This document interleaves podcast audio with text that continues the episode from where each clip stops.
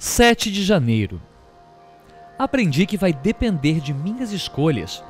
Se ao passar por situações difíceis, vou desperdiçar esse evento me ressentindo e sendo amargo, ou se vou me tornar mais íntegro com a lição aprendida. Não posso escolher o tipo de lição que o meu poder superior me envia, mas posso escolher se isso vai me deixar amedrontado e descrente ou se vai multiplicar a minha fé e me tornar próspero. O perdão pode fazer a diferença. Pena que passei tantos anos confundindo perdão com julgamento.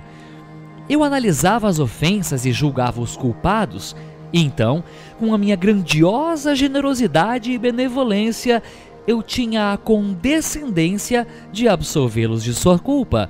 Isso não era perdão, e sim arrogância. Abandonei o hábito de julgar os erros dos outros e comecei a me concentrar nos meus próprios defeitos de caráter. Não tenho o poder sobre os outros.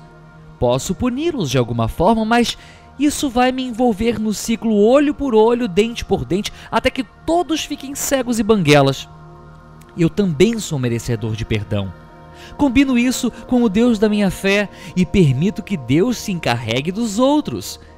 Perdi a necessidade de controlar os outros meu objetivo é o autocontrole para uma vida equilibrada, sadia, plena, sempre me tratando com amor, como se eu fosse meu amigo mais querido que merece sempre outra chance. Abandonei o vício de me queixar e de me apresentar como o mais desgraçado do grupo. Quando olho para trás, vejo que cada experiência foi importante para me conduzir à liberdade, proteção e felicidade que desfruto hoje. Meditação para o dia.